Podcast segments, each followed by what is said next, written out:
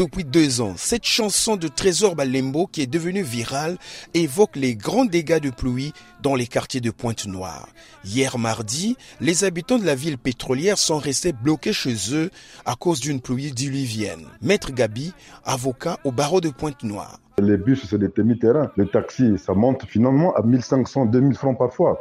Parfois, on vous dit clairement qu'on n'y va pas, surtout quand vous dites que non, c'est après le goudron. Ce n'est pas seulement les travailleurs. Tout cela qui bouge, quand ça pleut, c'est difficile. Et il y a des inondations, je ne vous dis pas. Ferrand et Naya, respectivement enseignants et commerçants, ont eu du mal à sortir travailler faute de transport. Il a commencé à pleuvoir aux environs de 5 heures du matin jusqu'aux environs de 10 heures. Le quartier par de matinée est carrément inondé.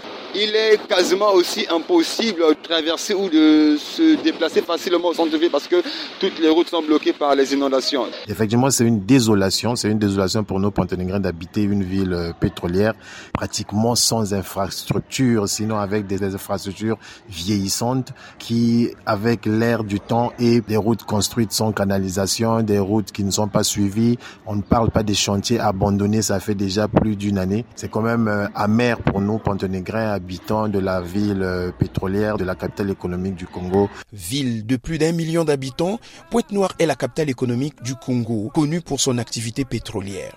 Mais la ville manque cruellement des infrastructures routières et d'évacuation des eaux de pluie.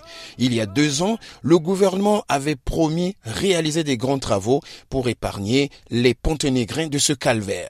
Mais jusque-là, rien n'est fait. Anaël Yeke, responsable du Centre d'action pour le développement CAD à Pointe-Noire. Nous interpellons le gouvernement sur ce que nous sommes en train de vivre, ça devient pire de jour en jour que le plan national de gestion des risques et des catastrophes puisse exercer comme il se doit.